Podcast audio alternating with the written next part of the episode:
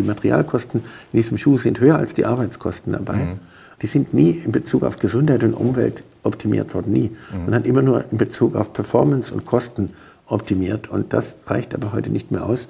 Man müsste ein Exportverbot für mhm. solche Schuhe erlassen dazu, weil es ist der Export von Sondermüll.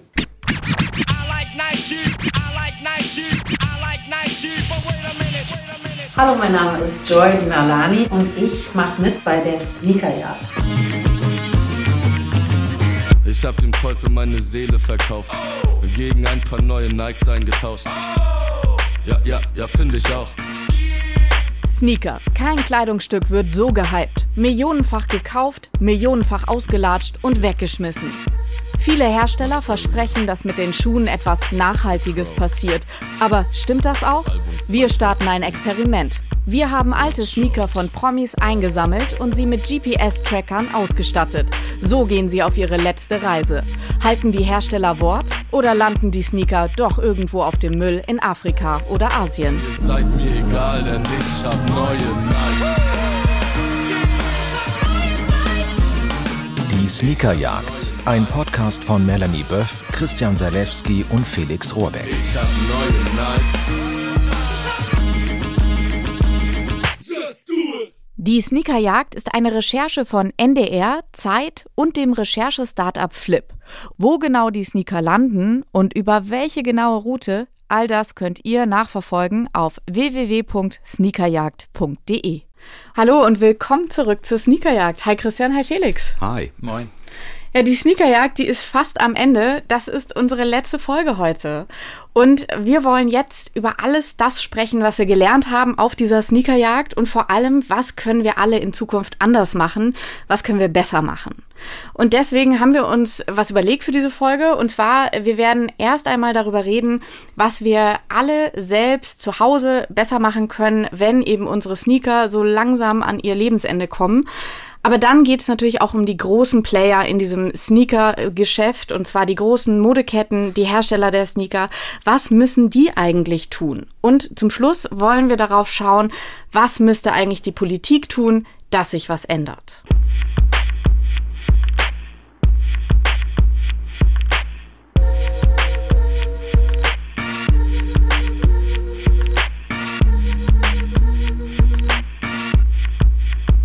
Christian und Felix, fangen wir vielleicht mal bei uns selbst an und äh, unseren eigenen äh, Schuhschränken zu Hause.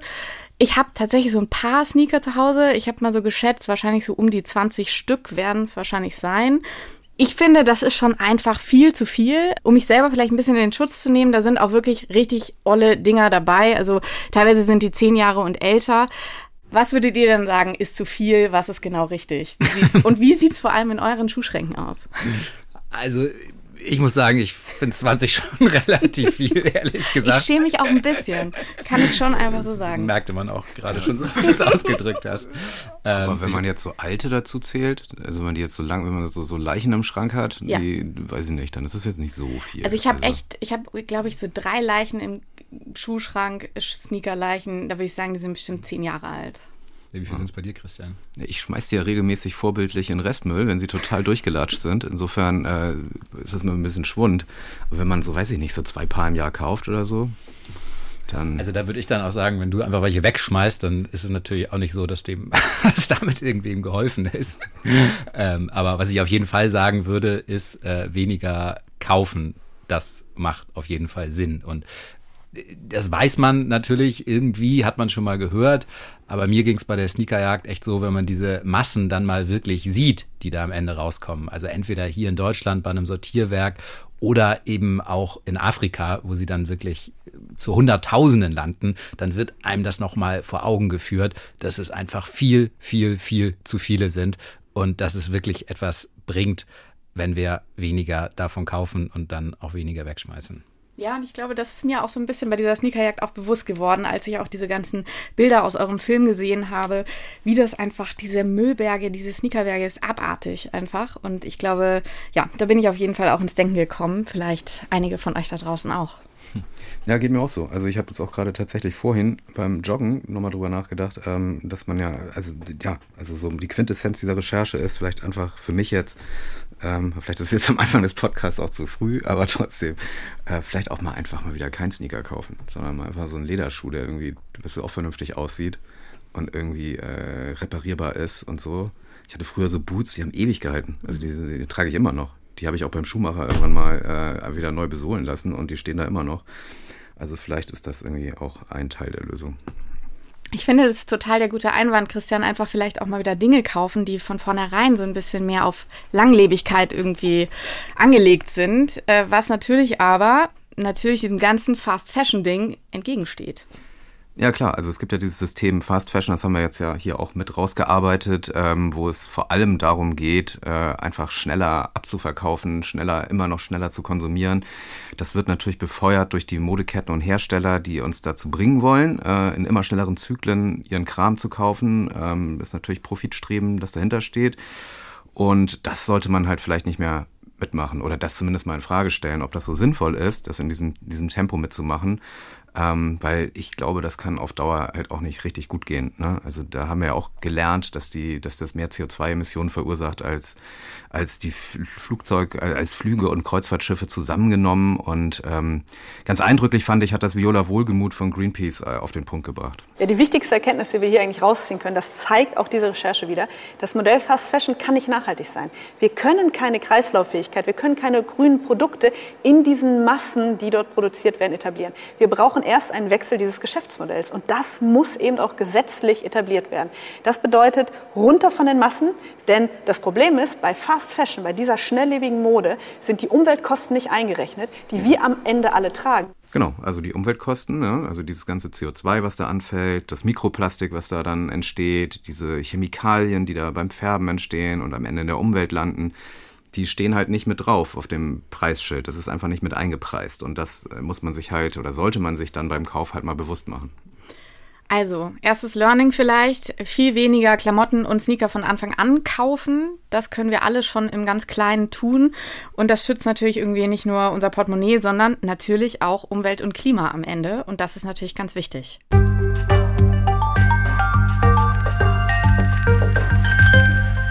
Ja, und dann habt ihr ja bei der Sneakerjagd einen ziemlich krassen Skandal aufgedeckt. Nike schreddert ganz offenbar neue Sneaker, von denen eben viele als Retoure an Nike zurückgeschickt werden. Und darüber haben wir bei der Sneakerjagd in Folge 3 gesprochen. Da ging es unter anderem eben um die Sneaker von Caroline Kebekus. Hört doch gerne nochmal rein. Just Grinded heißt diese Folge. Ganz passend, weil eben Nike Sneaker ganz offenbar im großen Stil grinden, also schreddern lässt. Ja, genau. Also da geht es äh, eben um das große Thema Retouren. Ähm, ich glaube, jeder kennt das. Man bestellt ein paar Sneaker oder gleich ein paar mehr Sneaker und schickt dann einen großen Teil davon wieder zurück, weil sie einem doch nicht gefallen und geht eigentlich davon aus, na, dann werden die schon wieder verkauft oder irgendwas. Und das ist eben nicht so, gerade nach dem, was wir herausgefunden haben. Ja, und das ist nochmal zusammengefasst, vielleicht für alle, die das jetzt nicht so mitgekriegt haben bisher. Nike schreddert halt unseren Recherchen zufolge echt systematisch Retouren und hat das ja auch mehr oder weniger eingeräumt uns gegenüber. Und das Ganze läuft dann auch noch unter dem Deckmantel äh, von einem sogenannten Nachhaltigkeitsprogramm Nike Grind. Ähm, und das ist natürlich echt mega krass und aber auch sicherlich kein Einzelfall. Nee, man weiß das ja auch von anderen Unternehmen. Also man weiß, dass äh, Amazon im großen Stil Retouren schreddert und für die Händler und Hersteller ist es oft einfacher, solche Retouren einfach zu vernichten, anstatt sich jetzt groß Gedanken darüber zu machen, was kann man mit denen jetzt noch Sinnvolles tun oder so. Nee, zack, weg damit und äh, fertig. Und das ist natürlich absurd, aber man kann eigentlich auch ganz einfach dazu beitragen, dass das nicht passiert. Und ja, relativ einfache Lösung, einfach wie früher in Laden gehen, dort anprobieren, gucken, passen die Schuhe, will man sie wirklich haben und sie dann im Laden zu kaufen, anstatt sie online zu bestellen. Ja, denn im Zweifel werden eben diese Retouren vielleicht vernichtet, obwohl sie eigentlich noch nie jemand jemals getragen hat.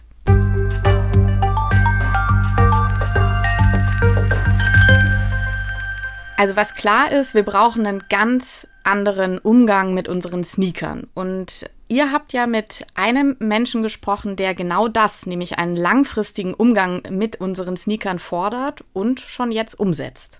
Ja, ziemlich cooler Typ, Schuhmacher, Rolf Reiner heißt er. und der repariert kaputte Sneaker. Die meisten Reparaturen an Sneakern sind, dass die Verklebungen sich lösen. Wir haben hier zum Beispiel einen, der ist so ganz typisch, der hat vorne diese, diese Lippe da dran, die löst sich und dann irgendwann wird es einfach unschön oder man stolpert. Und äh, das kann man mit so mit einer Häkelnadel zwei, drei Stiche hier vorne machen, dann ist das festgenäht. Das wäre schon die Premium-Methode. Die einfache Methode wäre, das nur zu kleben. Ja, also man hört, der Mann hat Ahnung und er wurde gerade ausgezeichnet für sein Lebenswerk mit dem goldenen Schraubenzieher. Das ist ein, ein, ein Preis des Reparaturhandwerks. Herzlichen ähm, Glückwunsch an dieser Stelle nochmal. Ja, genau, herzlichen Glückwunsch. Aber es gibt natürlich auch noch andere Angebote. Es gibt so Firmen, die nennen sich Sneaker Rescue und äh, sind Reparaturservice. Äh, es gibt diese Schuhmacher natürlich überall. Also Rolf Reiner ist natürlich jetzt der König der Schuhmacher, der Inhaber des äh, goldenen äh, Schraubenziehers. Ähm, und die können einem natürlich weiterhelfen, wenn man Schuhe reparieren will. Ähm, der hat halt auch erzählt, der, der Rolf Reiner, dass es Sneaker jetzt nicht überall gleichermaßen äh, kaputt gehen, sondern es gibt halt die Stellen, das kennt man ja auch selber, wie zum Beispiel die Ferse, da gehen die Schuhe dann schneller kaputt. Da empfiehlt er dann zu schauen, dass diese Teile aus Leder sind, möglichst. Dann halten die schon mal viel länger. Und noch besser für die Zukunft, sagt er, wäre es, wenn man diese Parts ersetzen lässt, wenn sie kaputt sind. Dann hält der Schuh noch mal länger. So, und das ist vielleicht auch seine Kernforderung so auf den Punkt gebracht. Sneaker sollten von Anfang an so konzipiert und so designt werden, dass die Teile, die äh, eigentlich schneller kaputt gehen, weil sie Verbrauchsteile sind, austauschbar sind. Ja, macht auch echt Sinn. Also bei mir ist es immer die Ferse hinten, auch weil ich oft einfach so äh, reinschlüpfe, so ohne sie wirklich, äh, ist auch nicht gut. Aber deswegen wäre super, wenn man das Ding hinten austauschen könnte. Ja, ich muss ganz ehrlich zugeben, dass ich bisher bei Sneakern nie so wirklich an Reparatur gedacht habe. Also so bei Lederschuhen, klar, so, da habe ich auch schon mal irgendwie so eine Sohle ersetzen lassen und so. Aber mit Sneakern bin ich noch nie zum Schuhmacher gegangen. Ja, ich finde schon, ich hatte, ich hatte schon mal so Sneaker, die sind so höherwertig, also wie er auch sagt, so, so mit Lederteilen dran, da kommt man dann eher auf die Idee. Sie sind aber insgesamt auch so schwerer und höherwertig. Ich meine, so diese ganz billigen äh, Schrottsneaker, so, die halt irgendwie ein bisschen bunt aussehen, die halt aber auch sofort kaputt gehen. Ähm, mit denen würde ich, glaube ich, da, da, repariert man jetzt auch nicht, glaube ich. Oder weiß ich nicht, ob das überhaupt Sinn macht. Ja, ich glaube schon. Also man kann auch irgendwie mit alten abgerockten Schuhen. Wir haben ja zum Beispiel auch äh, sehr abgerockte Schuhe von Jakob Sinn von Revolverheld, auf die kommen wir ja nachher noch. Und die haben wir dem Rolf Reiner auch mal gezeigt. Und da war wirklich das Innenfutter durchgescheuert, die Ecke hinten lediert. Also der sah wirklich nicht mehr gut aus, sagen wir mal so. Und da hat Rolf Reiner gesagt, circa 50 Euro kostet das und dann sehen sie hinterher mehr oder weniger wie neu aus. Und das war für mich auch ein Learning. Auch Sneaker, die jetzt eigentlich nur, keine Ahnung, als Wegwerfprodukte sein werden, die kann man auch schon noch reparieren lassen. Und das ist natürlich mit das Nachhaltigste und auch viel besser für die Umwelt im Moment ist es ja so, weiß nicht, es ist irgendwie cool, ständig das neueste Sneaker-Modell zu haben. Und da habe ich so ein bisschen gedacht, und das hat, glaube ich, Rolf Reiner auch gesagt, dass es cool wäre, wenn Reparatur irgendwie sexy werden würde. Und wenn es nicht mehr ein Statussymbol ist, hier, ich habe den neuesten Sneaker von Nike, sondern nee, ich habe den Sneaker schon 20 Jahre an und achtmal reparieren lassen. Das wäre ja schön, wenn das irgendwie so das neue cool werden würde. Ja, Melanie, da bist du natürlich jetzt gut im Vorsprung mit deinen 20 Paar, die 10 Jahre und älter sind. Ja, also ich, ich glaube, ich habe so den ein oder anderen Sneaker-Oldtimer vielleicht schon längst im Schuhschrank stehen. Stell mir dich gerade so als alte Oma vor, die dann mit ihren 50 Jahre alten Sneakern ihren Enkeln erzählt. Ja, vielleicht. Aber, aber ich meine tatsächlich, das ist ja irgendwie auch eine schöne Vorstellung, äh, weil, äh, wo wir gerade darüber reden, über alte Sneaker, es ist ja eigentlich ganz interessant. Früher gab es ja so limitierte Auflagen, um die man sich gerissen hat, ja, für die auch heute noch Leute sehr, sehr viel Geld bezahlen.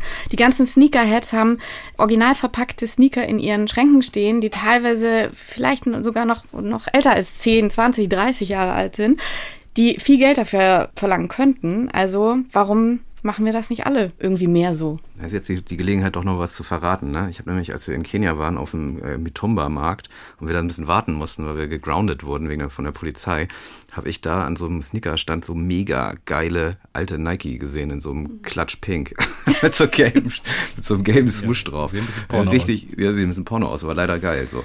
Und die habe ich mir dann gekauft für umgerechnet 6 Euro und die sind jetzt, habe ich dann mit, mit reimportiert und die müsste ich jetzt tatsächlich nochmal refurbischen lassen. Mhm. So, ähm, vielleicht rufe ich mal bei Rolf Reiner nochmal an und frage den. Weil ich bin neulich mal reingestiegen, sind schon so ein bisschen, also ist einfach nicht meine Ablatschniveau so, ne? Ich bin und sehr gespannt, wie viele Aufträge Rolf Reiner nach diesem Podcast bekommt. ja. Okay. Nee, gut, also insofern, ich werde das äh, mir zu Herzen nehmen und werde die Retro-Sneaker aus Kenia ähm, sozusagen neu aufrüsten lassen und dann tragen. Wir sind auf Fotos gespannt. Ja, folgen umgehend.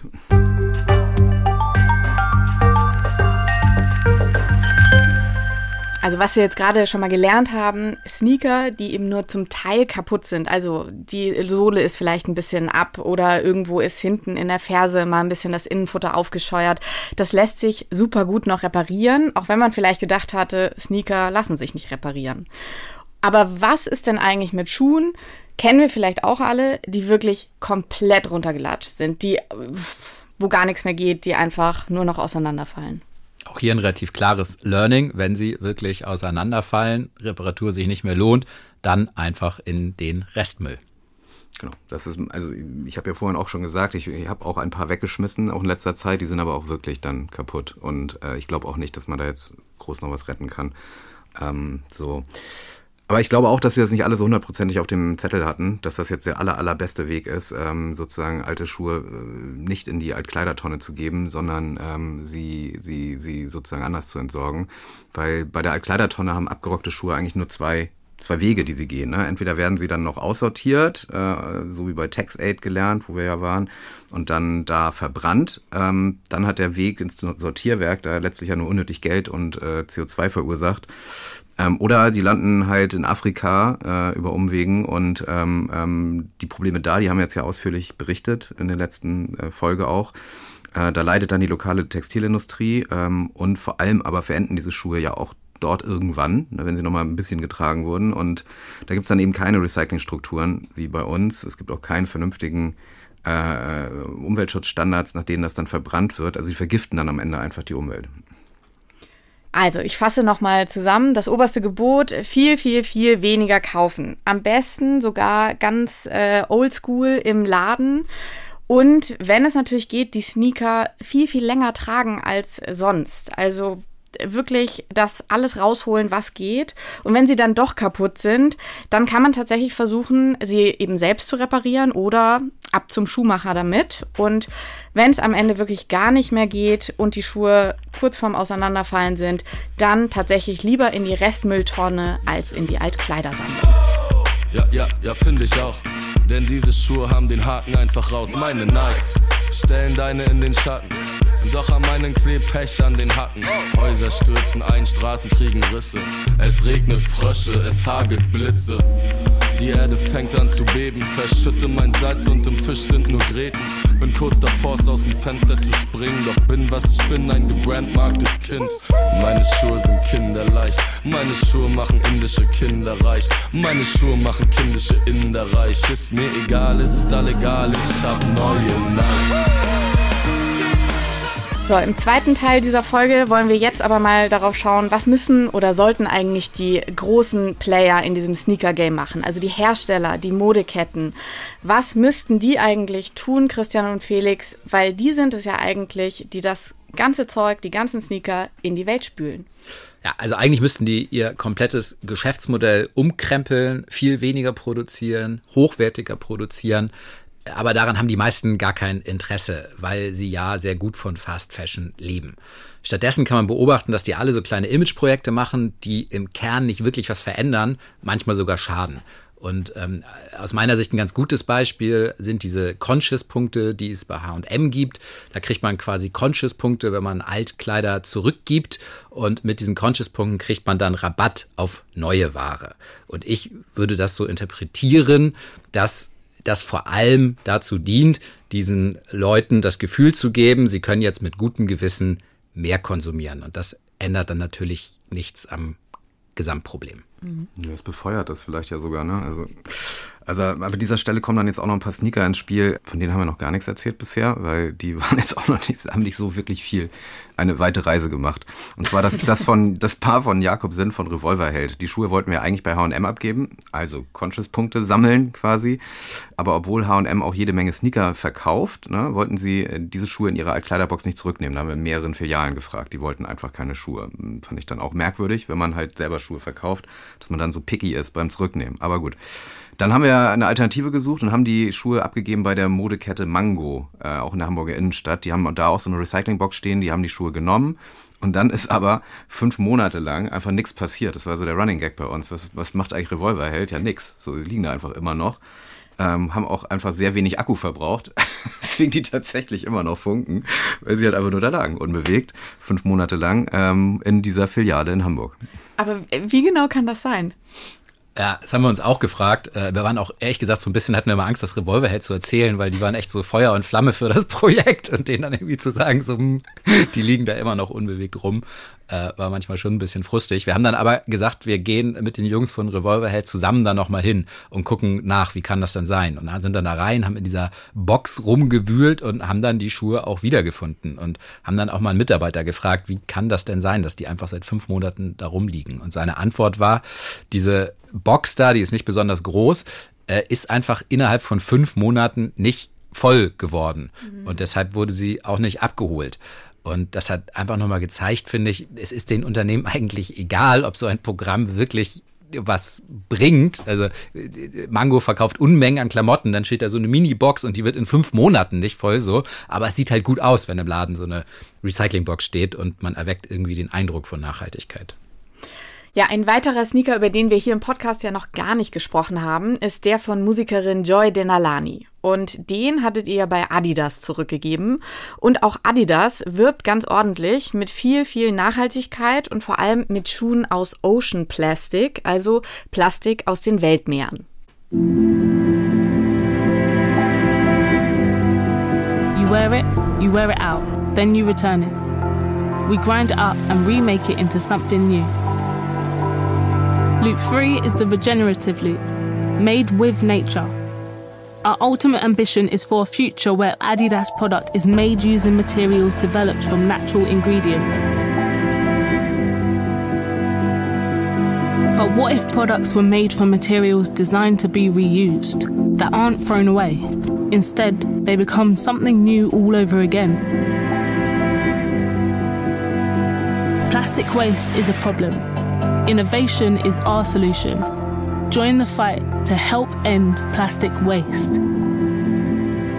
Ja, also diese Adidas-Sneaker aus Meeresplastik. Ähm, auch das ist meiner Meinung nach vor allem gutes Marketing. Man hat das Gefühl, ah, die holen da irgendwie Plastik aus dem Meer raus und machen da neue Produkte raus. Wie cool, wie toll. So klingt es ja erstmal so. Da muss man sagen, die Wahrheit ist erstens, sie holen das Plastik nicht aus dem Meer raus, so, weil das, was einmal im Meer gelandet ist, das kann man, das ist einfach, damit kann man nichts mehr anfangen. Stattdessen sammelt Adidas Plastik an Stränden und in Städten ein, also sozusagen bevor es überhaupt ins Meer gelangt. Da kann man sagen, okay, erweckt Adidas ein bisschen anderen Eindruck, aber ist doch trotzdem gut und sinnvoll, wenn man das Zeug da irgendwie zusammensammelt, bevor es ins Meer gelangt. Aber das Problem ist, Adidas macht das mit ein ganz paar Schuhen, die sie aus diesem nicht Meeresplastik, aber Plastik, was sonst im Meer vielleicht landen würde, bauen. Und übertünchen damit eigentlich das große Problem, dass die hunderte Millionen von Schuhe, die der Konzern jedes Jahr produziert, diese Umwelt erst vermüllen. Und dafür übernimmt der Konzern keine Verantwortung. Und wir haben das ja auch getestet. Das haben wir versucht mit den alten Sneakern von der Musikerin Joy Denalani. Hallo, mein Name ist Joy Denalani und ich mache mit bei der Sneakerjagd. Mit diesem Schuh bin ich wirklich viele, viele Kilometer gelaufen.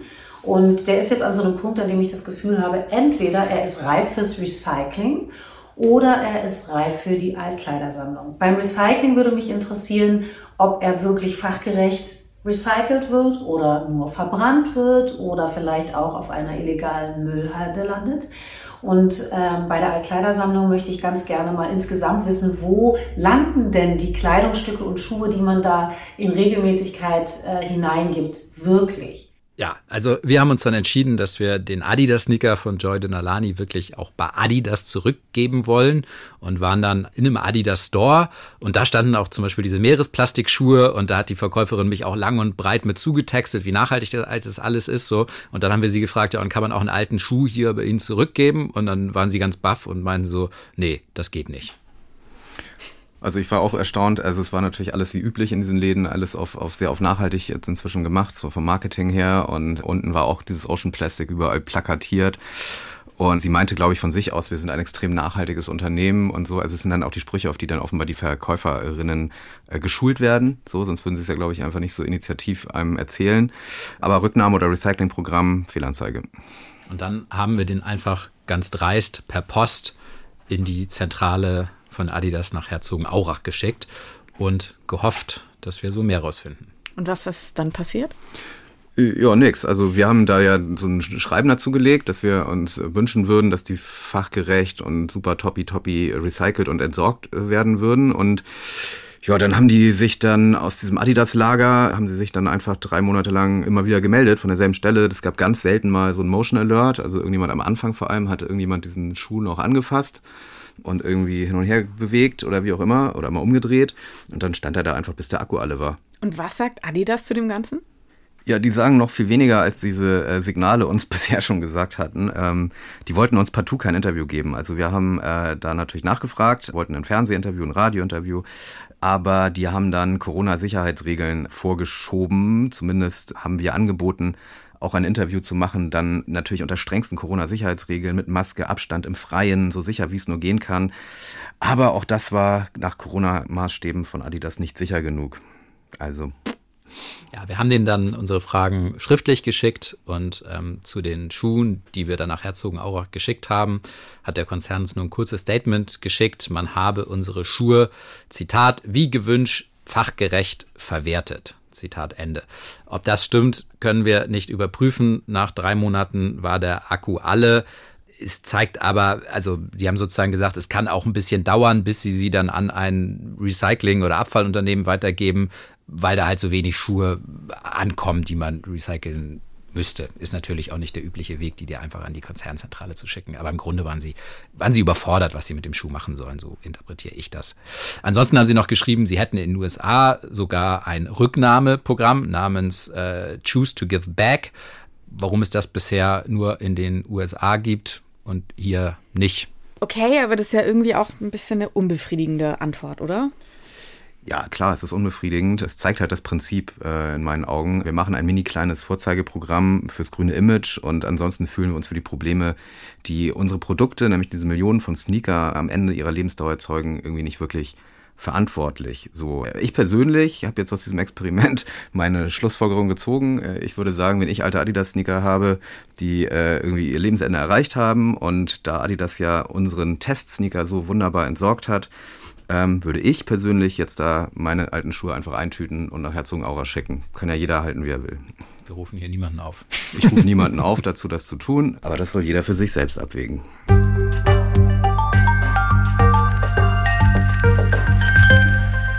Also jetzt haben wir ja doch wieder am Beispiel der beiden Paar Sneaker, eben einmal von Revolverheld und einmal von Joy Denalani, ähm, darüber geredet, wie es eben nicht laufen sollte. Es gibt aber ja inzwischen auch ganz grundlegendere Konzepte, die das komplette System verändern wollen. Und die setzen eben bei der sogenannten Kreislaufwirtschaft an. Also einer Kreislaufwirtschaft, die auch wirklich nachhaltig funktioniert. Mhm. Das Ganze nennt sich Cradle to Cradle, also übersetzt von der Wiege bis zur Wiege. Und die Idee dahinter ist eben wirklich eine Kreislaufwirtschaft, bei der im besten Fall überhaupt gar kein Müll entsteht. Und einer der Erfinder dieses Prinzips ist der deutsche Chemiker Michael Braungart, der das Hamburger Umweltinstitut leitet. Und den haben wir interviewt. Ich habe Michael Braungart für die Sneakerjagd besucht. Der hat in Lüneburg auch noch so, ein, so eine Station und da gibt's das Museum Zukunft. In dem stellt er dann ganz unterschiedliche Cradle-to-Cradle-Lösungen für verschiedenste Produkte aus. Die kann man sich da angucken.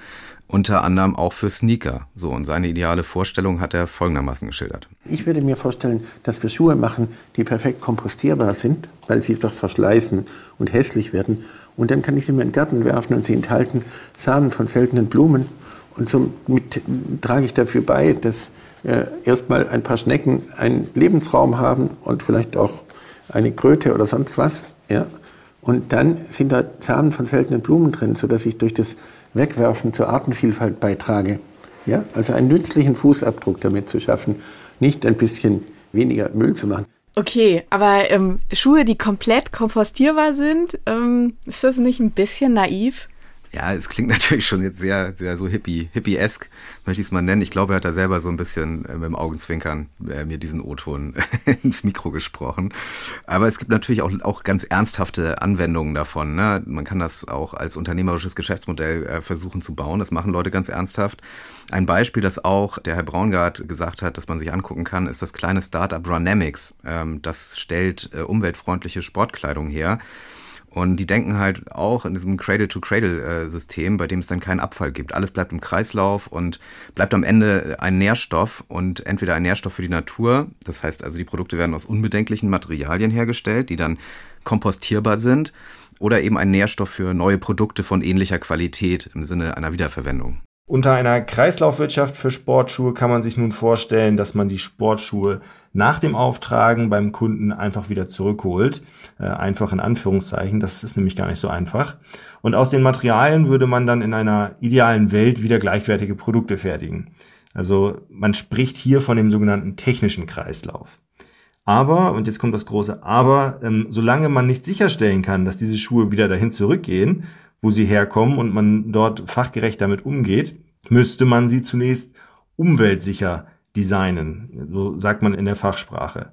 Und ähm, wenn sie also dann in Afrika im Fluss landen, was sie ja noch tun, wie ihr ja auch zeigen konntet, dann sollten sie dort idealerweise keinen Schaden anrichten und sie sind im Idealfall biologisch abbaubar. Und hier spricht man dann vom sogenannten biologischen Kreislauf. Ja, das war Steffen Otten, das ist der Gründer und äh, Geschäftsführer von Runamics. Und man muss dazu vielleicht noch sagen, dass auch Runamics so das Projekt eines Cradle-to-Cradle-Laufschuhs in dem Fall äh, verfolgt hat. Das ist jetzt nochmal ein bisschen komplexer als nur ein Sneaker, weil bei Laufschuhen natürlich so eine ganz besondere Leistungsdämpfung drin sein muss und so. Also ist nochmal etwas vom Anspruch her höher. Ähm, aber das haben sie erstmal auf Eis gelegt, weil es für dieses kleine Startup im Moment einfach nicht zu stemmen ist. Aber sie wollen ähm, wohl im nächsten Jahr einen Barfußschuh crowdfunden. Der ist technisch offenbar etwas weniger anspruchsvoll. Und das ist jetzt deren Projekt. Ähm, ich glaube aber, was Steffen hier sagt, ist halt genau der Punkt. Ne? Also im ersten Schritt müssten Schuhe erstmal so entworfen werden, dass sie da, wo sie dann am Ende landen, in Afrika im Fluss im schlimmsten Fall, äh, möglichst wenig Schaden anrichten. Und so im zweiten Schritt müssten die Hersteller die Schuhe dann äh, auch mal zurücknehmen, ne? also eine Art äh, ja, Pfandsystem oder ähnliches einführen und sie dann überhaupt mal so designen, dass man daraus wirklich neue Produkte machen kann. Also einen kreislauffähigen Sneaker. Ja, erste Ansätze dazu gibt es auch, zum Beispiel von der Schweizer Marke On. Die äh, setzen auf ein Abo-Modell. Äh, der Schuh wird dagegen eine Gebühr von knapp 30 Euro pro Monat quasi nur verliehen. Und wenn der Schuh dann durchgelaufen ist, dann kann man ihn zurückgeben und bekommt einen neuen. Und der Schuh selbst soll so nach deren Angaben hochgerechnet sechs bis achtmal wiederverwertet werden können. Auch das müsste man natürlich mal überprüfen, ob das wirklich alles dann so hinhaut und stimmt. Also vielleicht die Sneakerjagd Nummer zwei. oh Gott, bitte nicht.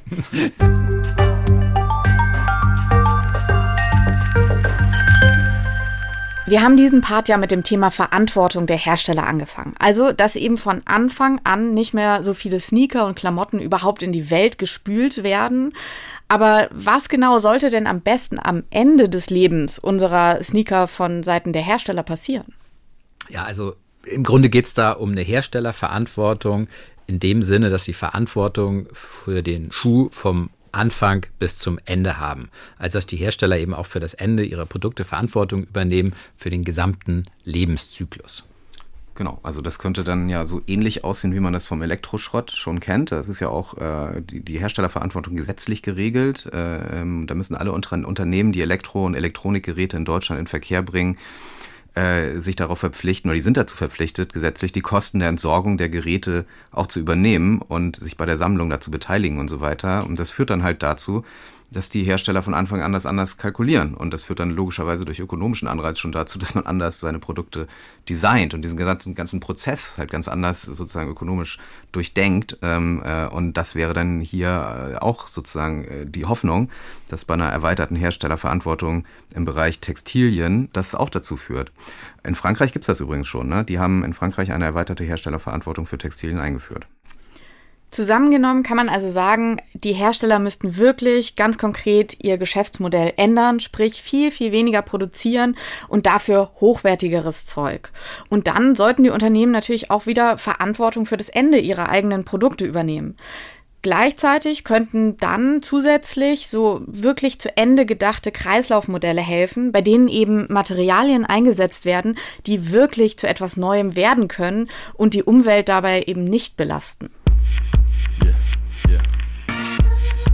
Material. The Crows. Mein Schuhziffer 666 Lutziffer ist nicht gut, aber cool ist er. Die Luft brennt, alles schreit, doch die Nikes bleiben weiß, nicht ein Blutspritzer. Was soll ich euch noch sagen? Die paar Seuchen und Heuschrecken klagen, halten mich nicht ab, den Teufel zu tragen. Ich tue es, auch wenn's nur die Haut einer Kuh ist. Bleibt zum Schluss die ganz, ganz große Frage nach der Politik. Was müsste sich da bewegen?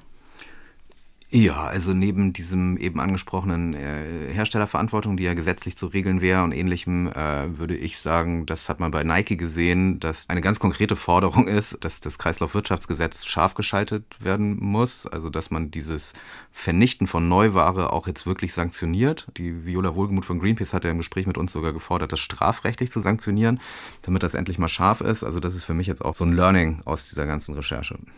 Ja, also man muss es konsequent verfolgen und das gilt dann auch für die Bußgelder. Die sind im Moment so klein, dass es eigentlich Peanuts sind für so Megakonzerne wie Nike.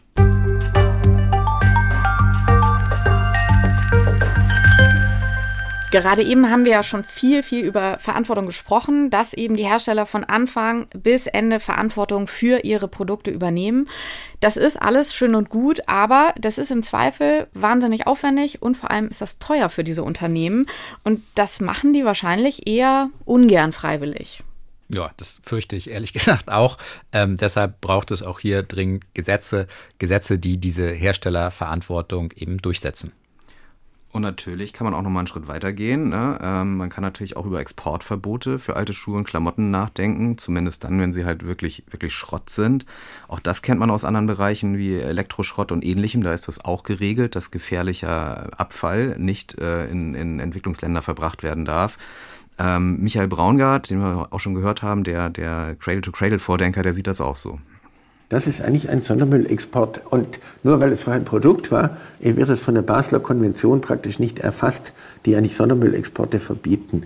Davon, man müsste ein Exportverbot für diese Materialien machen, weil sie an anderer Stelle wirklich nicht sinnvoll wieder genutzt werden kann und vor allem, weil man den Verbleib dafür überhaupt nicht regeln kann. Sie sind doch nichts anderes als eine Fußtransportverpackung. Ja? Mhm. Also müssten sie wie in der Verpackungsverordnung sozusagen als Mehrwegverpackung eingestuft werden mit einem Pfand darauf.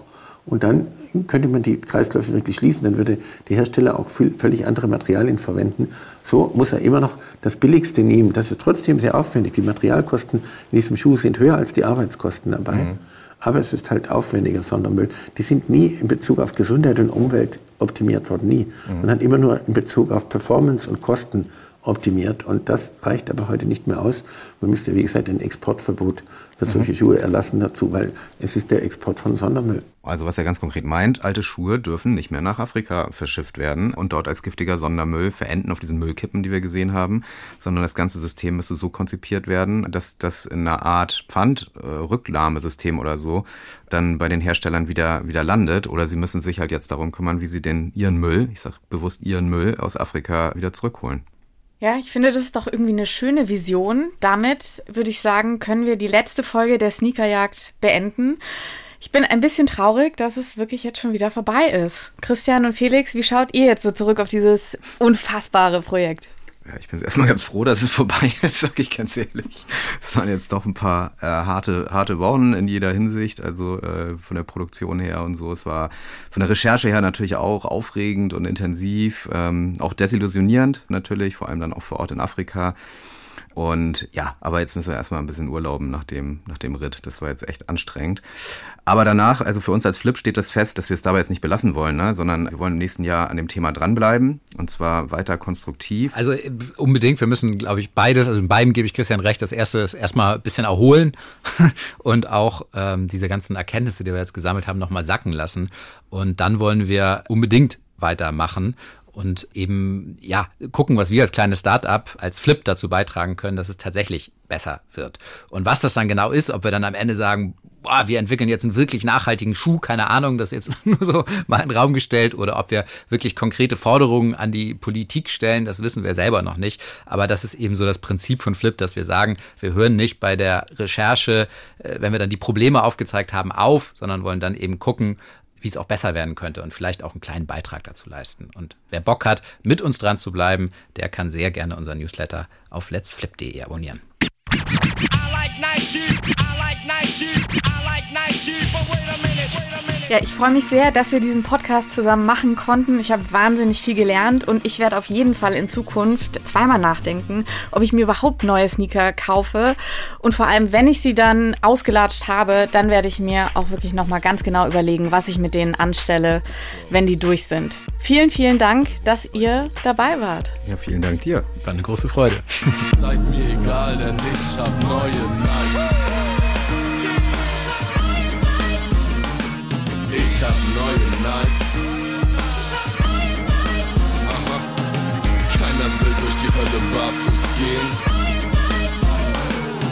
Doch irgendwer muss den größten Part übernehmen. Meine Nikes weg, bin aus dem Vertrag wieder raus. Dem Teufel war kalt, er hat sie geklaut. Trag wieder Adidas, Reeboks und Gola. Doch meine Seele gehört Coca-Cola. Winterkorn und seine Ingenieure. Wir fragen, was geschah wirklich beim Dieselskandal? Meine Damen und Herren, die Unregelmäßigkeiten bei Dieselmotoren unseres Konzerns widersprechen allem, für was Volkswagen steht. Wir sind Alex Drost und Jennifer Lange. Das Unternehmen steht im Verdacht, eine spezielle Software eingesetzt zu haben, um die Messung des Schadstoffausstoßes zu manipulieren. Wir rekonstruieren den VW-Dieselskandal mit Hilfe von nicht veröffentlichten Dokumenten und wir haben exklusive Interviews Interviews geführt. Und Einsicht in Fakten bekommen. Wir schöpfen aus aufwendigen investigativen Recherchen im Zusammenhang mit dem mutmaßlichen VW-Dieselbetrug. Meine Damen und Herren. Rund 11 Millionen Autos sollen mit der manipulierten VW-Software weltweit auf den Straßen unterwegs sein. Wir sind dabei, die Hintergründe schonungslos aufzuklären. Das Wort kriminelle Strukturen, das höre ich sehr ungern. Ich gebe zu, unsere Techniker haben an einer Stelle einen Fehler gemacht. Äh, das war denen zu dem Zeitpunkt nicht bewusst. Man hat sich dazu also eine Bestätigung aus der Hierarchie von ganz oben geholt. Da hätte ich immer gedacht, ja, so funktioniert so ein Unternehmen. Das hat unsere Mannschaft nicht verdient. Über illegal oder nicht habe ich nicht nachgedacht. Wir wollen dabei ausdrücklich festhalten, dass Herr Winterkorn keine Kenntnis hatte von der Manipulation von Abgaswerten. Winterkorn hat mich angerufen. Da habe ich ihm erklärt, dass wir betrogen haben. Winterkorn und seine Ingenieure. Was geschah wirklich beim Dieselskandal? Ein Podcast von NDR Info, Investigation und Radiokunst. In der ARD Audiothek und mehr Infos unter ndr.de-dieselskandal.